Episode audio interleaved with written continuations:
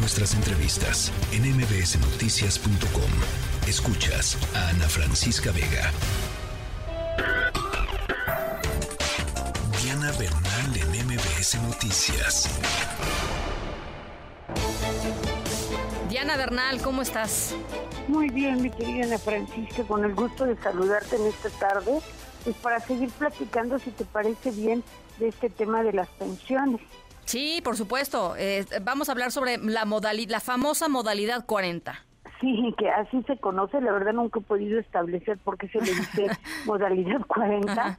Pero en realidad esto se trata de que si una persona pues ya tiene muchos años o muchas semanas cotizadas al Seguro Social y eh, tiene una expectativa de pensionarse, digamos, en dos, tres años, cinco años o incluso más años que esos, unos siete, diez años, pero pierde su trabajo, por ejemplo, es despedido, ya no puede seguir trabajando o decide dedicarse a trabajar por su cuenta, pues él solito o ella solita va a poder entrar a lo que se conoce como la continuación voluntaria en el régimen obligatorio, que es la modalidad 40 del Seguro Social.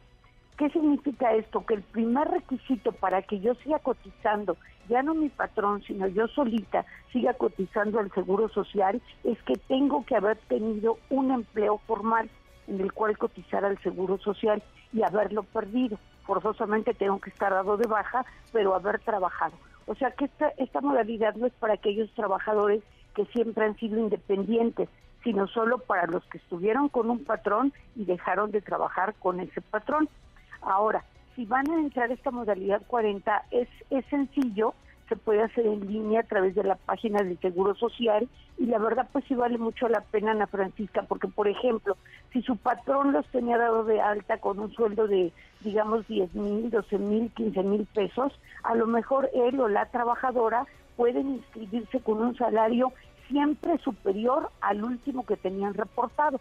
Por ejemplo, si, si ganaban 10 mil pesos, de 10 mil para arriba se pueden dar de alta y hasta 78 mil pesos como salario de cotización, que es muy alto. Y eh, sobre estos 78 mil pesos se paga un porcentaje que sería de aproximadamente 6 mil pesos mensuales. O sea, es alto. Pero pongamos un ejemplo de un trabajador de 30 mil pesos, pagaría aproximadamente 3.225 pesos. Sí. Porque actualmente es el 11.6 del salario con el que tú te des de alta. Entonces, resumiendo, yo estaba trabajando, por cualquier motivo dejé de trabajar, tengo mucho interés en pensionarme, me faltan meses o semanas, puedo introducirme en la página del Seguro Social, que puedo hacer en línea o acudir a mi delegación más cercana y pedir mi continuación voluntaria en el régimen obligatorio, dándome de alta bien con el salario que yo ya tenía o bien con un salario de hasta 25 UMAS que son algo así como 78 mil pesos, y pagar sobre eso el 11.6% para poder llegar a juntar las semanas y la edad necesaria para poderme pensionar. Yo pensé que tenías que, para, para entrar a la modalidad 40, eh, tenías que, que, tener por lo menos 500 semanas y entonces ya podías acceder a todo este esto que nos dices. No, incluso, incluso si tuvieras 500 semanas y estuvieras en ley 73, o sea, que hubieras trabajado hasta antes del primero de julio de 1997, ya podrías demandar la pensión mínima garantizada, que es equivalente a un salario mínimo. Ahora, eh, esta modalidad es para cualquiera que haya trabajado, incluso si yo soy una persona joven, digamos, de unos 30 años y trabajé tres años, pero yo quiero que se me genere una pensión a través del sistema de cuentas individuales y por medio del Seguro Social, puedo seguir cotizando todo el tiempo que sea.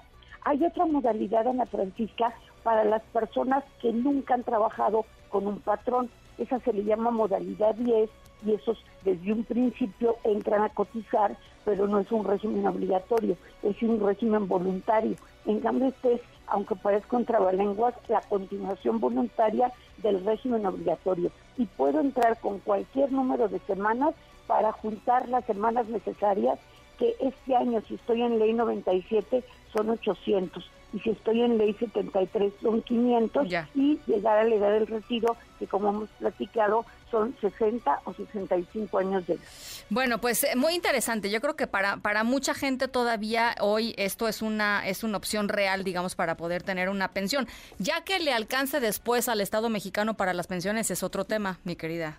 Sí, ese es un tema terrible, Ana Francisca, porque como vemos, es un billón setecientos mil millones lo que se está destinando para el pago de pensiones no contributivas en el presupuesto de este año. O sea que realmente puede ser un pasivo muy grave para las finanzas públicas. Así es, pero bueno, ya y, mientras no haya, digamos, una intención real de, un, de una eh, em, de, una eh, eh, recomposición fiscal, ¿no? Este, de una reforma fiscal de fondo, pues difícilmente va a ser sostenible. O sea, va a llegar un punto en que va a tener que haber algún algún tipo de cambio en, en Forzosamente, pero ahorita en este sistema de pensiones no son las pensiones para el bienestar, que para eso no se cotizan, sino aquí sí hay cotizaciones. Entonces, ahorita el sistema de pensiones funciona, las recomendaciones que lo sigan usando, y si ese sistema, el de la pensión que paga al Seguro Social, se cayera, mi querida Ana Francisca, se cae el país. Ya.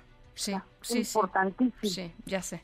Bueno, pues este, en esas estamos, mi querida Diana. Em, ¿Algo más de la modalidad 40?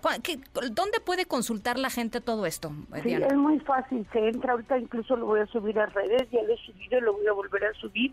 Se entra a una página del Seguro Social. En esa página basta con tener tu CURP o tener tu número de seguridad social y allí puedes ver cuántas semanas has cotizado, cuándo te puedes jubilar, incluso calcular el monto de tu posible pensión. Oye, y dime una cosa, por acá me estaban diciendo que hay un tema como de que puedes eventualmente comprar semanas en el IMSS. No, no, no precisamente a qué se refieren, se refieren a esto, yo me acordé. Si tú, por ejemplo, dejaste de trabajar en los últimos cinco años, forzosamente tienes que cotizar todo un año con un patrón este para poder entrar otra vez al régimen. Ah, Entonces, tú puedes pagar en forma retroactiva. Si trabajaste siquiera un año de esos cinco años, puedes pagar en forma retroactiva todos los años que no cotizaste. O sea, los cinco años que no cotizaste, cotizaste uno y cuatro no, esos cuatro los puedes pagar retroactivos y ya compraste 52 semanas por cuatro años.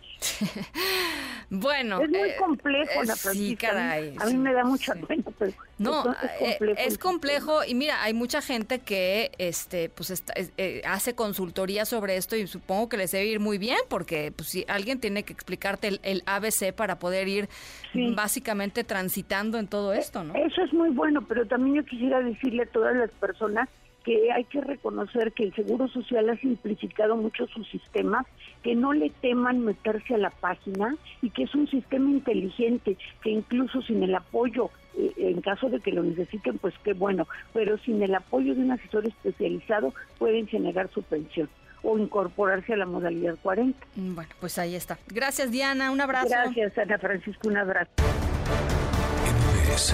Noticias.